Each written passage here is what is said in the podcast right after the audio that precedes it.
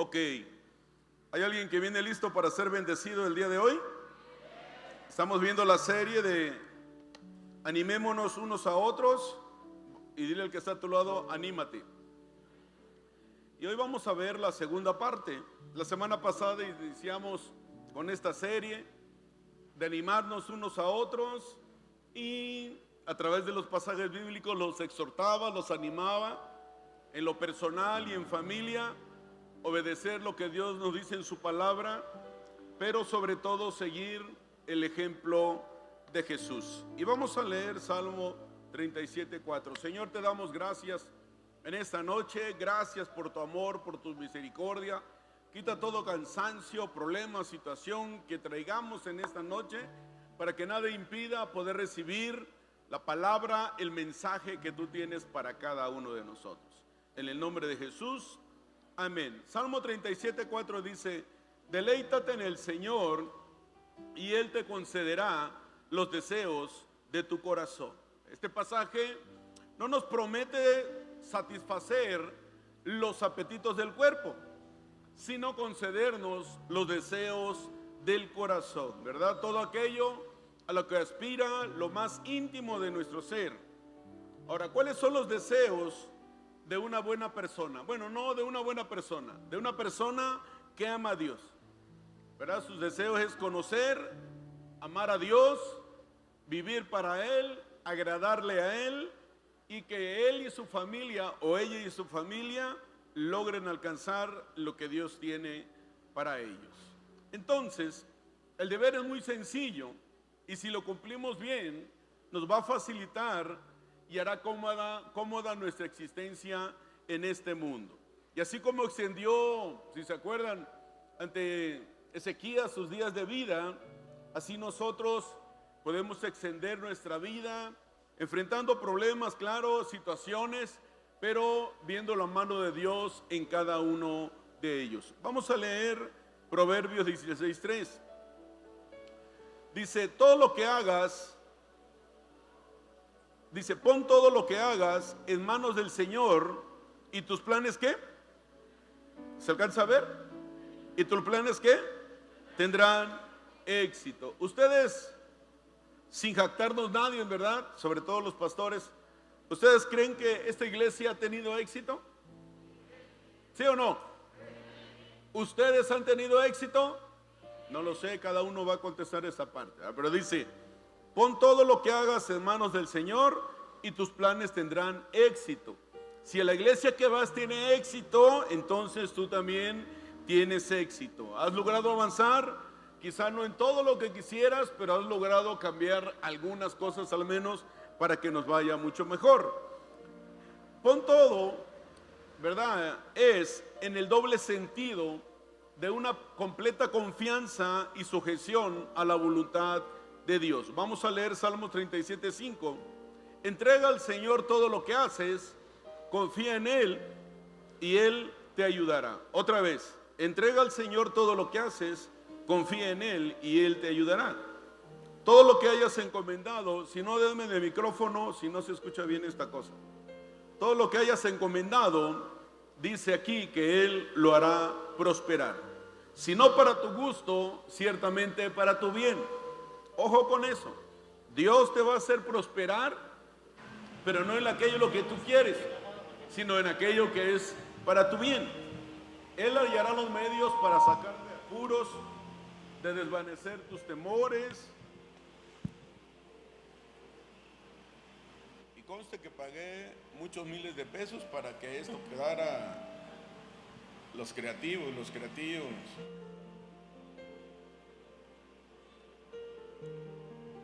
Ok. Disculpe usted. Ya no voy a tener este, gente que dona su trabajo. Voy a contratar a gente para que nos haga el trabajo. Entonces, todo lo que encomendemos al Señor, Él nos va a hacer prosperar. Pero en lo que Él quiera que tú y yo prosperemos. Hoy quiero, a que, hoy quiero animarlos a tener una visión de finanzas sanas. Porque si lo puedes ver, lo puedes tener. No, no te bloques, no te voy a hablar de tus diezmos, de tus ofrendas y de tus primicias, no. Finanzas sanas. Visión Visión es la capacidad de ver o visualizar el futuro que queremos. Hemos hablado mucho de tener una visión, trabajar para alcanzar la visión en lo personal y en la familia. Si queremos ser sanos, debemos de vernos así. Si queremos ganar las batallas, debemos de ver las batallas ganadas. Si queremos ser prósperos, debemos de pensar no como esclavos, sino con una libertad financiera que Cristo nos dejó. Así tenemos que vernos, prósperos. El domingo pasado les compartía de Gedeón, que la batalla ya estaba arreglada. Dios ya la había arreglado. Por eso es importante leer, conocer y practicar la palabra de Dios. Porque si lo puedes ver, lo puedes tener. Di conmigo, si lo puedo ver, lo puedo tener. Otra vez, si lo puedo ver, lo puedo tener. Dile al que está a tu lado, si lo puedes ver, lo puedes tener. Habacuc 2.2. Entonces el Señor me dijo, escribe mi respuesta con claridad en tablas para que un corredor pueda llevar a otros el mensaje sin error. Esta visión es para un tiempo futuro. Describe el fin y este se cumplirá. Aunque parezca que se demore en llegar, espera con paciencia. Dile que está a tu lado, espera con paciencia, porque sin lugar a dudas sucederá. Y miren, y mientras estaba así esperando, Abacú recibe por revelación la respuesta de Dios primero en su mente y en su corazón, de forma que él la comunicara al pueblo, en la manera que él transmitiera este mensaje al pueblo, es en la manera que iba a tener la respuesta. Le manda a grabar la visión en tablas. Eso era muy común en aquellos tiempos, en tablas. Así se hacían los anuncios en los mercados. La escritura tenía que estar bien visible para poder leerla deprisa. En efecto, el que lo lea correrá a comunicarlo con júbilo. Eso se intentaba hacer con los anuncios. ¿Por qué? Porque el mensaje que Dios le estaba dando a Habacuc era un mensaje de libertad, de liberación. Y no importaba si tardaba en cumplirse, en algún momento se iba a cumplir. Y hace rato le decía a mi esposa que esa frase en el tiempo de Dios o los tiempos de Dios son perfectos, es cierto. Pero a veces manipulamos esas frases. Por ejemplo, la salvación para mi familia que no conoce de Cristo no es en el tiempo de Dios, porque Dios ya lo quiso desde hace más de dos mil años, que vino Jesús para que los conociera. Dejar yo alguna adicción no es en el tiempo de Dios, es ya lo hizo Dios, ya vino Jesús, es ya dejar esa parte. Cambiar mi carácter no es en el tiempo de Dios, es yo debo de decidir cambiar mi carácter. Entonces, ojo con esa parte. Y vamos a leer Hecho, eh, Hebreos 10:35. Dice, así que no pierdan la confianza, porque esta será grandemente recompensada. Tenemos que creer y esperar siempre en Dios. Ustedes necesitan perseverar. Dile que está a tu lado, voy a perseverar. Para que después de haberse cumplido la voluntad de Dios, reciban lo que Él ha prometido pues dentro de muy poco tiempo el que ha de venir vendrá y no tardará. Pero dice, ahí viene lo interesante, pero mi justo vivirá por qué? Por la fe. Esta tele no, ah, sí, está acá. Mi justo vivirá por qué? Por la fe. Y si se vuelve atrás, no será de mi agrado. Por eso tú y yo no somos de los que se vuelven atrás, somos de los que vamos hacia adelante. ¿Hay alguien que diga amén? ¿Sí? Pero nosotros no somos de los que se vuelven atrás y acaban por perderse, sino de los que tienen fe y, preservan su vida. Es decir, seguimos adelante. Esta es la manera ahora de hacer iglesia. El ir los domingos en auto o sin auto es la manera ahora nueva de hacer iglesia. No sé si el día de mañana seguiremos con este lugar o, o el próximo año, yo no lo sé. Porque si ya no se ocupa, voy a mejor rentar unas oficinas más chiquitas. Y seguimos en auto. Y los que no tengan auto llegan en moto, en bicicleta o sin, y sin carro. Tenemos ya espacio para ellos. Por eso dice que nosotros no somos de los que se vuelven atrás. Voltea a ver el que está a tu lado y dile, yo no soy de esos.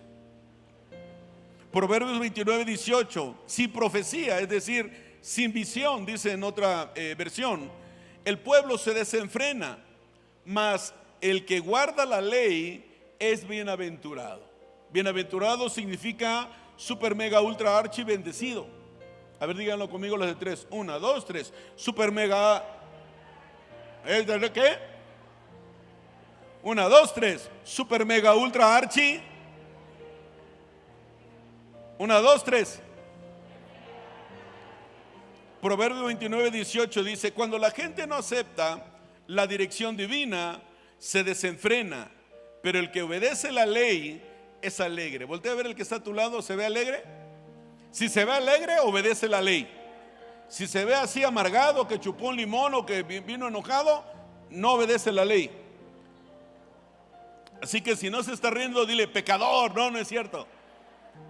Aquí está, ¿verdad? Cuando la gente no acepta la dirección divina, se desenfrena, se enloquece, se pierde. Pero el que obedece la ley es alegre. ¿Tú conoces un cristiano que siempre anda triste y malhumorado? Para presentarte uno ahorita. De aquí los estoy viendo. No, ¿verdad? Dice que el que obedece la ley es alegre. Sin visión vivimos desenfrenadamente. Y esto nos pasa también en las finanzas. Porque si yo no tengo una visión de prosperidad, yo voy a vivir gastando siempre el dinero. No voy a ahorrar, me voy a meter en deudas que no puedo pagar, viviré siempre con un gran déficit de mi vida. Y hace rato estaba viendo, hay un curso que siempre me ha gustado lo de las finanzas. Y hablaba de la empresa familiar, la transición de los dueños, de los directores hacia los hijos.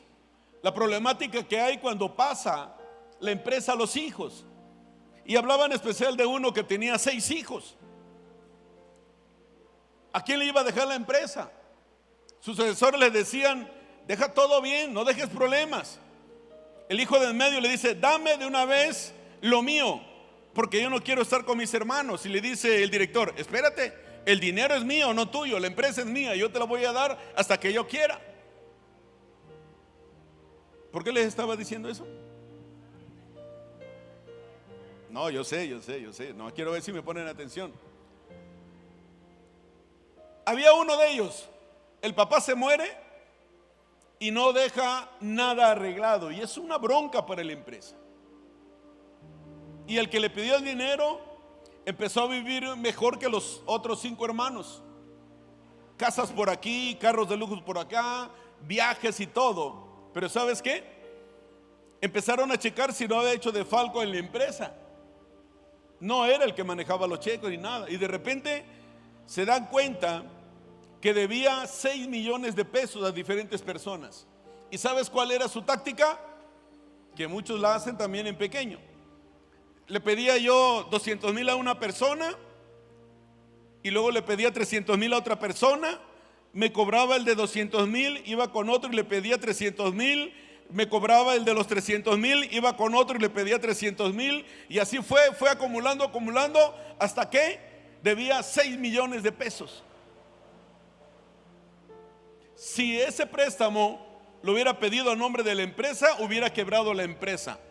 Tardó años el director, que ya era difunto, para levantar esa empresa. Por eso es importante, si tú le vas a dejar tu tiendita de la esquina, tu despacho, tu taxi, tus placas, ¿qué más? Tu taller, tu negocio, a tus hijos, enséñales desde chiquitos a trabajar. ¿Quién tiene negocio? Levante su mano. Enséñales desde chiquito a trabajar, llévatelo. La mamá te va a decir, ay, mi hijo, pobrecito, nada, mételo, que se entisne ahí adentro, que se llene de, de, este, de grasa, que ande mesereando si tienes una fondita. Hay que enseñarles a nuestros hijos. Yo no quiero hacer eso, yo quiero hacer, eh, estoy viendo lo de que es una transición en una empresa familiar, porque yo quiero hacer bien la transición con mi hijo Kevin, dejarlo bien, no que él vaya a perder y diga, hoy yo ya me morí, no hombre, la iglesia le tardó al hijo un año. ¿Y tus hijos dónde van a estar? No, no, eso nada va a pasar. Entonces, ¿por qué vivir siempre endeudado? Es importante soñar con una casa, es importante. Hemos predicado, les he compartido de finanzas, los gastos hormiga. Los gastos hormiga. Ten una visión, sueña con una casa, con un auto. Tienes que poner todo tu esfuerzo en ello, apartarte de ello. Debemos tener una visión con la casa que queremos vivir o dejarle a nuestros hijos. Pero construye diferentes, no todos en la misma casa, porque hay una bronca grande. ¿Qué negocio queremos? ¿Qué trabajo queremos? ¿Qué profesión queremos estudiar? ¿Qué pareja quiero tener? ¿Cuántos hijos quiero tener? Todo eso hay que tener una visión. Los jóvenes, las jóvenes, ¿cómo quieren que sea su pareja? Chimuelo, bueno, visiónalo, chimuelo. Sordo, ya saben que el mejor matrimonio es que ella sea muda y él sordo. Es el mejor matrimonio, jamás se van a pelear. Jamás se van a pelear. Chicas, si quieren un este mudo, no, un sordo, pues pidan un sordo. Vea que sea trabajador. A ver los que tienen hijos jóvenes, levanten la mano. Pide que la pareja de tu hijo o de tu hija sea un hombre o una mujer primero que esté dentro de la iglesia, que ame a Dios y que sea buen trabajador y trabajadora. Que sepa cocinar. Ay, no es que ya los tiempos son de antes. No, es padre que llegues a la casa y la esposa te cocine. Pero tú también, varón, ¿verdad? Tú también, joven, trátala bien, cómprale lo que necesite, llévatela de viaje. Es importante eso. No podemos seguir viviendo el día al día.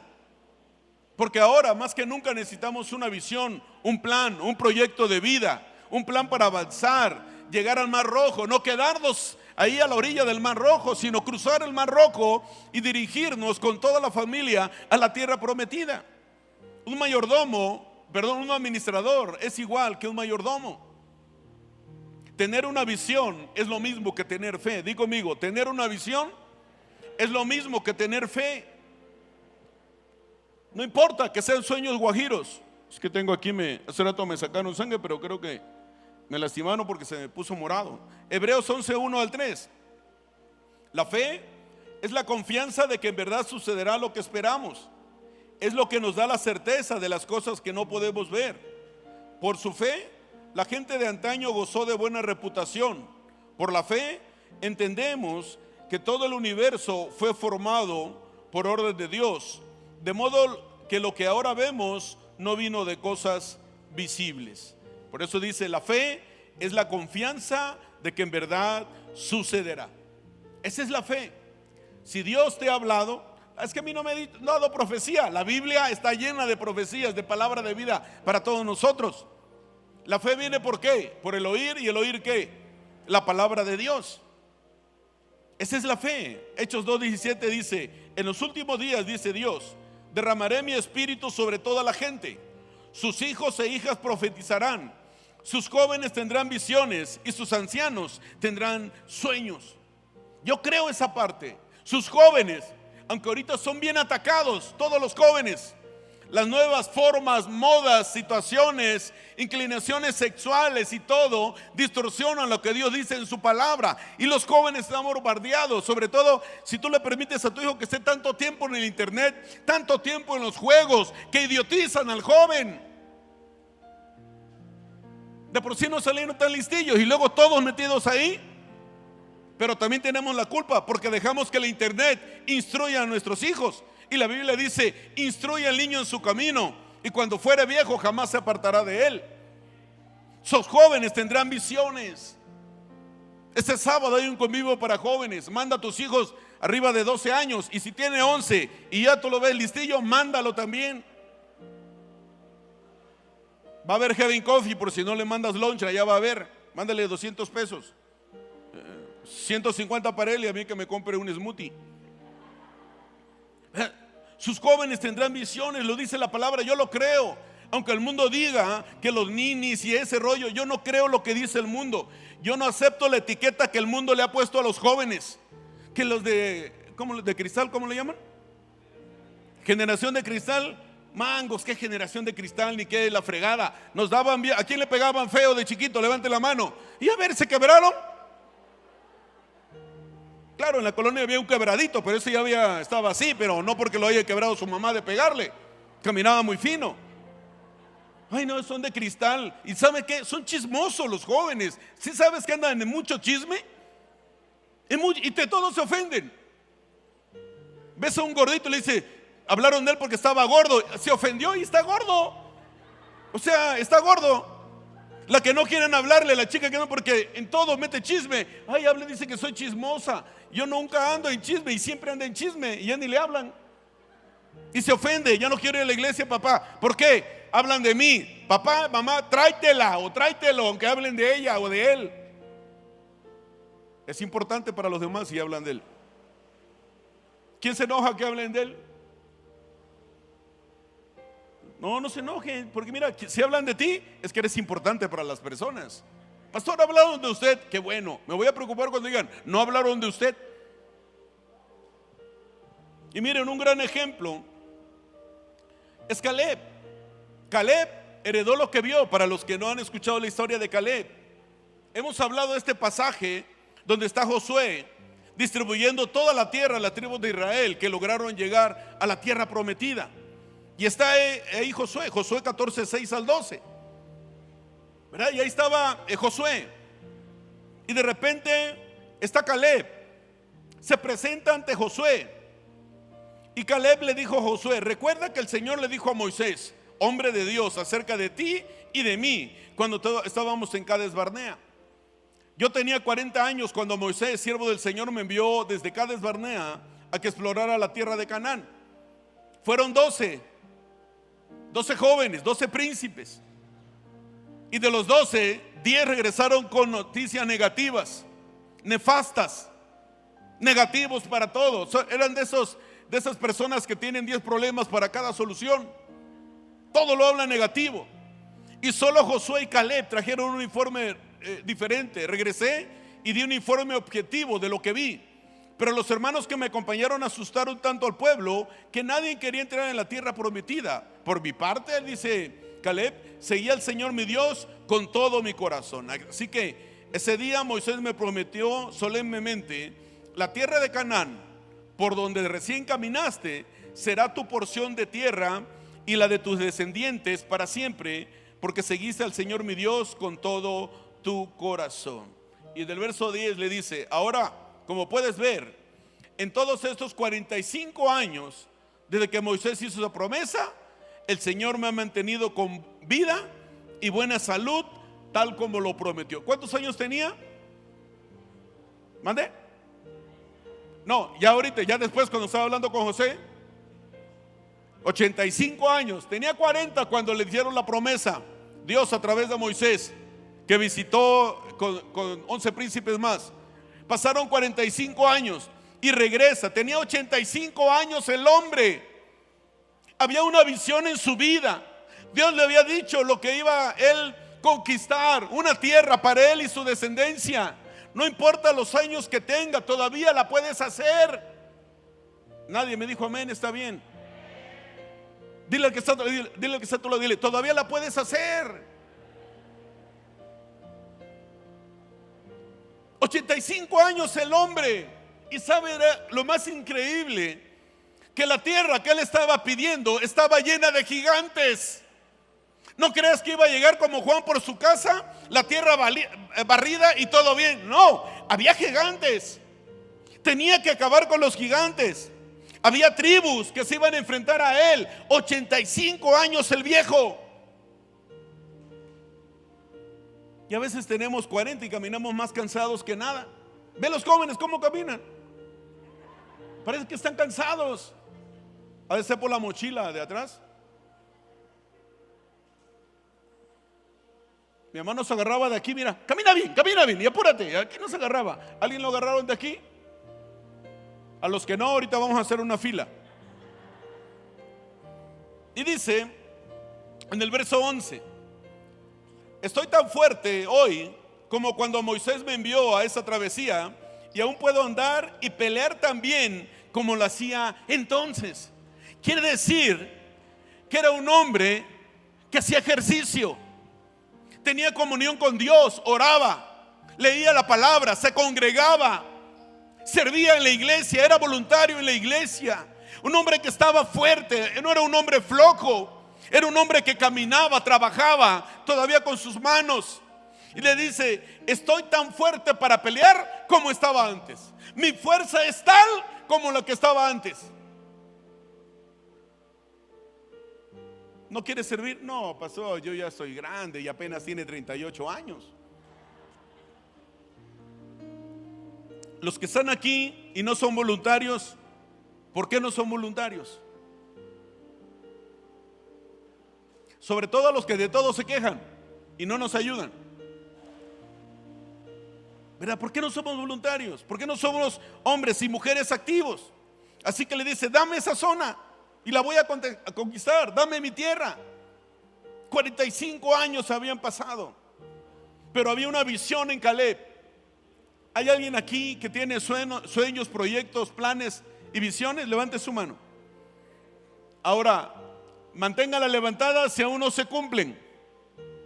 ¿Hay alguien que quiere una casa, un carro, un matrimonio, una pareja, unos hijos, un negocio, una empresa, un mejor trabajo, terminar una profesión, no lo sé, hay alguien que quiere eso.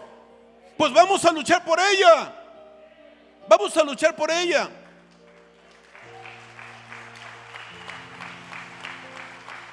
Tenemos que tener, iglesia, una clara visión de lo que Dios tiene para cada uno de nosotros, de cómo es nuestra tierra prometida. En comunidad tenemos ministraciones, platicamos contigo, hay pastores y líderes que pueden platicar contigo, te pueden ayudar, te pueden guiar en lo que Dios quiere para ti, para tu familia. Pero a veces no lo hacemos porque no nos gusta dar cuenta de nuestra vida a nadie. Venimos, recibimos, nos vamos, venimos, recibimos, nos vamos y no cambiamos. Pero creo que ese tiempo ya debe de quedar atrás. Dile que está a tu lado, dile, eso ya debe de quedar atrás te ofendes y vas de iglesia en iglesia ofendido, también dile que está a tu lado, eso debe de quedar atrás. En otras iglesias le llaman el chapulineo y más aquí en Oaxaca, pues aquí están los chapulines. No, no brinquemos, quedémonos ya en una iglesia.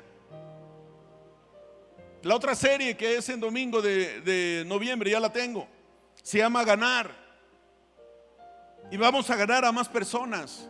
Levante la mano quien tiene amigos y familiares que no conocen de Jesús todavía. Bueno, vamos a ganar a ellos. Pero ten una visión. Velos ya aquí parados, dándome lata. Dile, ay, de por sí le está dando lata al pastor. Velo aquí dándome lata, no importa, pero que esté aquí. Que quiere administración a cada rato, velo que a cada rato va a ministrarse. No importa que esté aquí.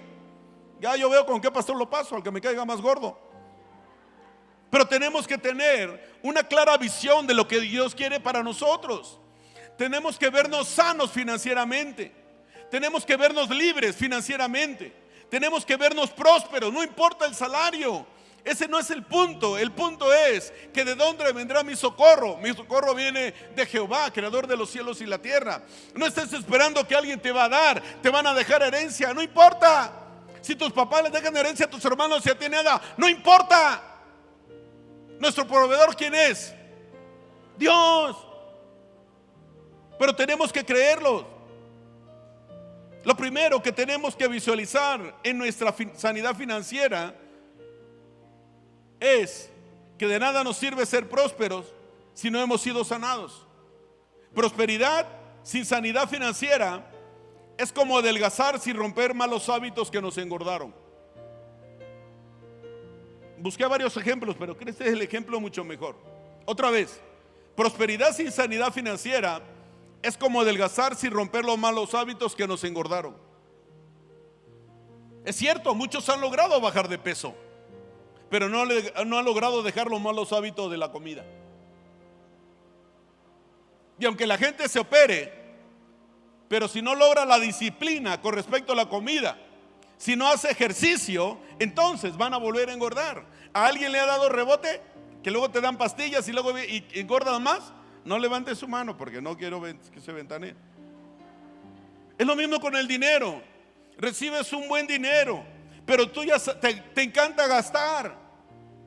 Te encanta lo que te ponen en los supermercados adelante y de oferta. Cuatro llantas al 50% y las compras. Llegas a tu casa y ¿para qué quieres esas llantas? Estaban al 50, sí, pero son para un carrito de golf. No creo que no todos lo entendieron. Que nunca iba a tener un carro de golf, pues, pero como estaba al frente y estaba al descuento. Y a veces compramos basura. Mi esposa me dice que yo tengo un montón de basura en la casa. Le digo, cosas antiguas. Tengo monedas que valen miles de pesos. Varias monedas que tengo ahí. Entonces, si nosotros, una herencia, no te costó, te dejó una herencia a tus padres. La intención es que tú la multipliques al 30, al 60 y al 100 por uno. Tienes deuda, Señor, dame para pagar mi deuda, pero no has cambiado tu mentalidad para pagar la deuda, para dejar de seguir endeudándote, para que juegues esas tandas que luego te mienten, te toca el número 10 siempre y al 5 se pierde el que hizo la tanda. Y eso sí, no das tu diezmo, pero si aquel, ¿verdad? Le das bien su diezmo. Tenemos que cambiar la mentalidad, dejan de endeudarnos, no vivir. Claro, una cosa es que tú ganas tu salario, gana tu esposa también o tus hijos también, y de repente compras algo a crédito y tú sabes que lo puedes pagar y cubrir tus gastos. No estoy hablando de eso, porque tú sabes que tienes la solvencia. El punto es cuando tú gastas más de lo que tienes. Ese es el punto. Nunca vas a salir del hoyo, de la desesperación. Nunca va a salir. Pero tenemos que tener disciplina. Di conmigo, disciplina. Tenemos que tener disciplina financiera. Y mira que ahorita yo estoy, me dice, ah, pastor, usted porque lo tiene todo. No, yo tengo 20 años con mi glucosa, batallando ahí con mi azúcar y todo ese rollo. Me he descuidado mucho. Porque luego me invitan a comer a sus casas y si no como lo que me hicieron se ofenden. Y pues yo me lo tengo que comer, sacrificio. No, no es cierto. ¿Verdad? Y ahorita que me dio el COVID y bajé de peso, quiero ser talla M ahora de camisa. Y ahí voy, miren, miren. ¿Pero qué? Quiero mejorar mi glucosa. Hoy fui con el doctor, llevé mis análisis, llevo un mes, me pongo menos insulina, 15 unidades de insulina menos que me ponía antes. Y salí bien, mejor que nunca. Nunca había estado así, pero es la disciplina. Y ahí está mi esposa, me enojaba cuando no me servía así, lo doble que comía antes. Me enojaba. ¿Hay alguien que se enoja cuando no le sirven bien? Levante la mano. Uno, dos. Ay, qué bueno. Vamos a darle un aplauso al Señor. Un aplauso. Eh, los comelones. ¿Verdad? Pero ahorita no, ya voy bien. Y hace rato la señora que nos ayuda de Chivis me pone ahí dos, cuatro pedazos de carne y solo me comí dos. Dos me comí nada más, o no me comí dos. Dos nada más me comí. Porque por abajo saqué una torta escondida. Ah, pero cuando fui y digo, oye, qué padre, avancé, me cuidé, pero ¿sabes qué? Recomiendan, vete con una, ¿cómo se llama? Las que te bajan de peso. ¿Eh? Bariatra. Aquí hay una bariatra. No voy a hablar mal de ella o de él. O ellas te dicen, ¿verdad? Pero el punto de quién depende. ¿De quién depende? Yo ya sé que no debo combinar frijoles, arroz y tortilla. O pan. Y antes me aventaba los cuatro. El pan era el de postre. Ya sé que no debo combinarlos, ya sé lo que debo de comer, pero debo de mantener yo una disciplina para hacerlo. La Biblia dice, los que amamos a Dios, todas las cosas nos llevan a bien, ¿sí o no? ¿Cuántos aman a Dios? Y estoy batallando, no crean. Me voy a caminar tres veces a la semana. Y ahí sí no voy porque yo quiera, mis perros me obligan. Y a caminar. Pero miren, lo mismo, tenemos que cambiar nuestros hábitos. Tenemos que cambiar la manera de administrar nuestras finanzas, de cómo lograr prosperidad. Quizá no hemos tenido buenos hábitos. Quizá crecimos en un ambiente donde siempre llegaba el cobrador, sobre todo de esas empresas que están muele, muele y muele. No las voy a mencionar. Pero antes a mi casa llegaba Salinas y Rocha. ¿Sigue la tienda esa? ¿Sí sigue?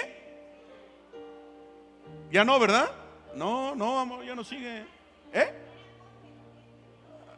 No, pero en aquel tiempo era Salinas y Rocha. Salinas y Rocha. Y te dabas cuenta que el cobrador venía a una calle, porque allá en Acapulco se suda mucho y te llegaba el aroma del sudor. Y mi mamá se escondía de volada para que tocaban, dile que no estoy. Y a lo mejor tú aprendiste, dile que no estoy, que me cambié de residencia. Ahora, si eras como yo, decías, dice mi mamá que no está. yo, yo, yo, creo que se siente feo hacer eso. Entonces, no tenemos que andar endeudados siempre. Quizá le pedimos a Dios, Señor, dame para pagar mi deuda y no la pagamos, no la gastamos. Y quizá buscamos ayuda, quizá tus papás todavía ya grande te siguen pagando tus deudas, tus errores. Y sabes que siempre lo van a hacer y te confías en eso. Con los amigos, tienes la confianza en los amigos que te van a ayudar. Pierdes amigos y familiares porque te prestan dinero y te enojas cuando te cobran. Y ya les dije lo de las tandas. Sanidad financiera, iglesia, es ser libre de la mentalidad de escasez. Mentalidad de escasez es de Egipto, de Faraón, del enemigo de nuestras vidas. Dios quiere que avancemos. Sanidad financiera es descansar un día a la semana y trabajar seis. Hay gente que trabaja y trabaja y trabaja y no le ves el producto de su trabajo, no le ves el resultado, la cosecha de lo que trabaja. Sanidad financiera es administrar bien nuestro dinero.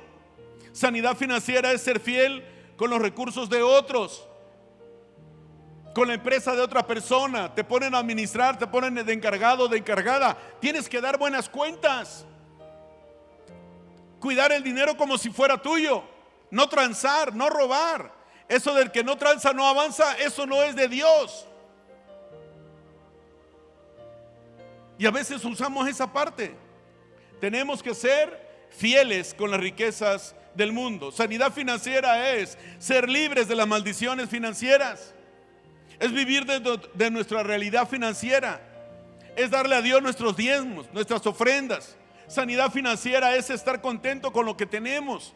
Y si no estás contento, está bien, que tengas una visión, que tengas una visión, un plan una acción para hacer, pero hay que movernos, pero necesitamos cambiar nuestra mentalidad. Sanidad financiera no es endeudarnos. Sanidad financiera es no ver las deudas como una opción de vida. El que siempre estés endeudado. Vuelvo a repetir, cuando tú sabes que tienes los ingresos para comprar algo y lo pagando, eso está bien. Administrar las tarjetas, he enseñado cómo usar las tarjetas de crédito. Son muy buenas las tarjetas de crédito. A mí me cobran 3 mil al año por usar mi tarjeta de crédito. Ay, pastor, no, 3 mil, sí. Pero tú sabes cuánto ahorro yo al comprar a veces sin intereses para la iglesia. Ahorro muchísimo porque compro y no me cobran intereses. Ve al banco, tú metes 200 mil al banco y ve cuánto te da intereses. Pídele 10 mil y a ver cuánto te va a cobrar. Esos intereses esos préstamos en esas cajas, no voy a mencionarlas. ¿Cuánto te cobran? Un celular que vale mil pesos te cobraron seis mil. Y cuando lo quieres vender vale 200. Ahí es perder el dinero, mejor ahorra. ¿Para qué jugar tanda? Ahorra. Ten el hábito de ahorrar. Proponte ahorrar. Hemos, hubo una serie que llamamos 10, 10, 80. 10 tu diezmo, 10 ahorro y el 80 que sobra para lo, tus necesidades. El hábito del ahorro no lo tenemos. Tenemos que empezar a ahorrar. Imagínense que yo no hubiera ahorrado estos años. ¿Cómo hubiéramos estado? No hubiera iglesia. La silla en la que estás lo hubiera vendido. Me hubiera puesto ahí en el mercado zonal a venderla. Bueno, no yo. Bueno, no, ni trabajadores iba a haber en la iglesia. Si yo quiero sanidad financiera, todo esto que acabo de mencionar debe de ser nuestra visión. Y en segundo lugar, necesitamos tener visión de nuestra libertad financiera. Debemos de ser libres del yugo de Egipto. Eclesiastés 5:19, esa la agregué ahorita. A quien Dios le concede abundancia y riquezas, también le concede comer de ellas y tomar su parte y disfrutar de sus afanes, pues esto es don de Dios. Otra vez te lo voy a leer. A quien Dios le concede abundancia y riquezas, también le concede comer de ellas. Y tomar su parte y disfrutar de sus afanes, pues esto es don de Dios. O sea, Dios quiere vernos bendecidos. No importa lo que ganes, si administras bien, Dios quiere vernos bendecidos. El punto que hay una cultura en México de deuda, deuda, deuda. Vean los bancos, vean las empresas que se levantan, vean las tiendas comerciales, lo que hacen. ¿Por qué? La Biblia habla de los agiotistas. Y dice que un agiotista no va a estar con nosotros hoy arriba, va a estar allá en el otro lugar que sabes. No lo digo porque no voy a ver uno aquí. El que presta dinero con intereses. Y me acuerdo que compré en una tienda algo. Y le digo, oye, y a meses son sin intereses con mi tarjeta, la que tengo siempre casi me dan todo sin intereses. No, te cobra, y es una empresa cristiana. Y me dice, no, te agregaríamos el interés. Le digo, oye, si sabes tú que en la Biblia viene que los agiotistas van a estar en el infierno. Sí, pero esta es una empresa. Sí, pero son cristianos. Se jactan de ser cristianos. No, todo eso es, no viene de parte de Dios, pero los quieren mantener endeudados toda la vida. Que tus deudas se le pasen a tus hijos.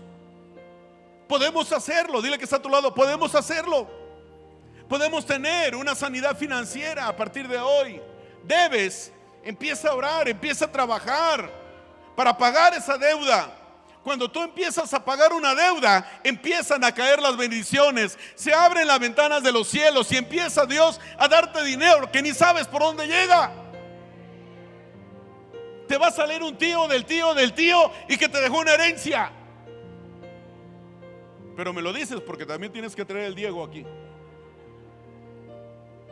Pero cuando tú empiezas, hay en tu corazón Así como Daniel que propuso en su corazón no contaminarse, cuando tú propones en tu corazón pagar a quien le debes, empiezan las bendiciones a caer. Aquellos que te enojaste y le quedaste a deber, ve a pedirles perdón. Ponte a cuenta con ellos diles, dame chance por favor y te voy a pagar hasta el último quinto. Si eres de lo que presta dinero y has cobrado intereses, regrésale los intereses. Es bíblico. Es bíblico. No lo dice un santo, no lo dice una virgen, lo dice ahí Jesús. Es bíblico. Pero dice que cuando tú y yo ganamos nuestro dinero honradamente, a quien Dios le concede abundancia y riquezas, también le concede comer de ellas. Cuando no las ganamos así, la gente anda preocupada, la secuestran, la amenazan, tiene problemas en su familia, en su matrimonio, con sus hijos. ¿De qué disfrutan todo lo que tienen si no están viviendo una vida como Dios quiere que la vivan? Viva, pero dice aquí, a quien Dios le concede abundancia y riquezas, también le concede comer de ellas. Porque es don de Dios. Entonces, iglesia, mi intención fue o es que hoy podamos entender aquellas áreas que son fugas de dinero aquellas áreas donde no hemos cambiado nuestros hábitos acerca de las finanzas. Aquellas personas que le debemos y dejamos de hablarles y nos enojamos. No, pongámonos a cuentas. Y yo sé que en cuanto te pongas a cuentas, cuando el pecado se quita de tu vida, empieza la bendición y Dios te va a empezar a proveer.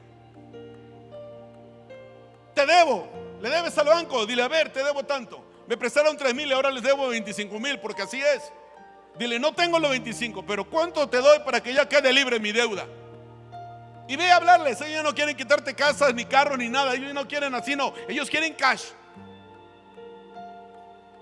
Pero ahora que toque el corazón de quien te vaya a atender. Y sabes qué también, me voy a pasar tantito. Dile al que está a tu lado y dile, aprende a decir no. Te vende el hermano, la hermana, el amigo, la amiga, el cuñado, la cuñada, la suegra, el suegro. Ah, ¿y por qué no lo, lo agarraste? Es que no pude decirle que no. Claro, el que vende, y con todo respeto lo digo, el vendedor es vendedor, pues se tiene que ganar la vida. Bien. Pero no te pone una pistola. Ay, pastor, es que no pude decirle que no. Es que mire, ¿cuánto se tardó diciéndome? ¿Y le agarraste? Sí. ¿Hay alguien aquí que no sabe decir que no? No, bueno, ya está bien. Oye, tú te estás ventaneando solito. No, no, está bien. A eso venimos a aprender, es cierto. Es cierto, pero miren, yo les pregunto, no levante la mano, porque no te vaya a ver alguien que pide, pide dinero prestado y diga, ah, mira, ese hermano presta o esa hermana presta y aunque no le paguen. ¿Te han pedido dinero prestado y no te han pagado? No levante su mano. No me digan sí o no. ¿Eh? ¿También tú? No, pues digo, eh, véanlo, a los que piden dinero, él también dijo que sí. Y sobre todo que trae una playera de la América, no, no es cierto. Entonces, yo les pregunto, pastor, es que me pidió dinero. Digo, pero ¿para qué le prestaste tanto? Es que primero me pidió mil y me los pagó. Luego me pidió tres mil y me los pagó. Y me dije, ahora préstame quince. Y le presté, sí, porque me pagó mil y me pagó tres mil. Así le hacen. A lo mejor aquí anda uno de esos. Así le hacen. Y ya, yo les pregunto, ese dinero que tiraste a la basura, ¿le hubieras comprado una camisa a tu pastor? a tus hijos. Vas a cobrarle al que le presta dinero y tiene su pantalla plana como esta. Y tú tienes todavía la cuadrada. Pero ¿quién nos manda a ser tan... Me estoy echando aire. ¿No, ¿No nos duele el dinero? O luego te pones de fiador. La Biblia dice que no te pongas de fiador. Es que es mi compadre, mi comadre y no sabes, nos queremos mucho y después ahí anda el cobrador contigo y tu comadre disfrutando la televisión de pantalla plana 75 pulgadas. O su lavadora bien padre, lava, lava, lava, lavadora y secadora al mismo tiempo y tú lavando a mano ahí en el fregadero. Y te vas atrás porque al frente te ve el cobrador. Pero miren, esos son malos hábitos. Pagar intereses tirar el dinero a la basura. Si lo tienes, está bien, pero no que te endeude más. Entrando el año les voy a hablar otra vez de la sanidad financiera. ¿Alguien va a venir?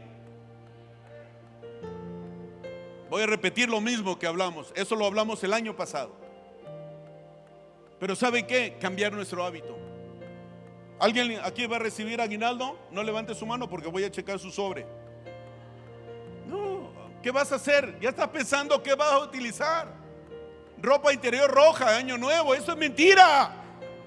¿Qué te va a traer prosperidad y suerte? Mentira. Si estás endeudado, ¿cómo te va a traer prosperidad y suerte? No gastes en eso. Es mentira. Es que tengo que estrenar. No, paga lo que debes. Y entrando el año, Dios te va a bendecir. Y vas a tener para estrenar lo que tú quieras. No agarres el dinero. No te lo gastes. Paga, paga. Y da tu diezmo. Pero miren, necesitamos cambiar en todo. Dios nos habla de sanidad, de las relaciones entre el matrimonio con la familia, nos habla de liberarnos de las adicciones, pero sabes que también nos habla de ser prósperos. Nos habla de ser prósperos. Viene en la Biblia. Eh, eh, la Biblia toca todos los temas. Pero tenemos que hacerlo. ¿Hay alguien que está bendecido hoy? No quiero regañarlo ni era mi intención, sino vamos a despertar. El diablo nos ha tenido así. A lo mejor tuvo a nuestra familia así, pero con nosotros se va a romper la maldición. Con tus generaciones ya no van a vivir como tú. Si eres de los que siempre pide prestado, tus generaciones van a prestar lana y sin intereses. Ellos van a ser prósperos. Pero tú y yo necesitamos tener una visión, dejarles la plataforma para que ellos no comiencen de cero, sino que empiecen donde tú llegaste. Donde tú llegaste. Así que vamos a ponernos de pie. Y vamos a cantar una adoración. Mi Dios quien pelea por mí, la victoria está en ti. Vamos a decírselo. Aleluya. Con todo nuestro corazón. Aleluya. Dividiste el mar por mí, en lo profundo estás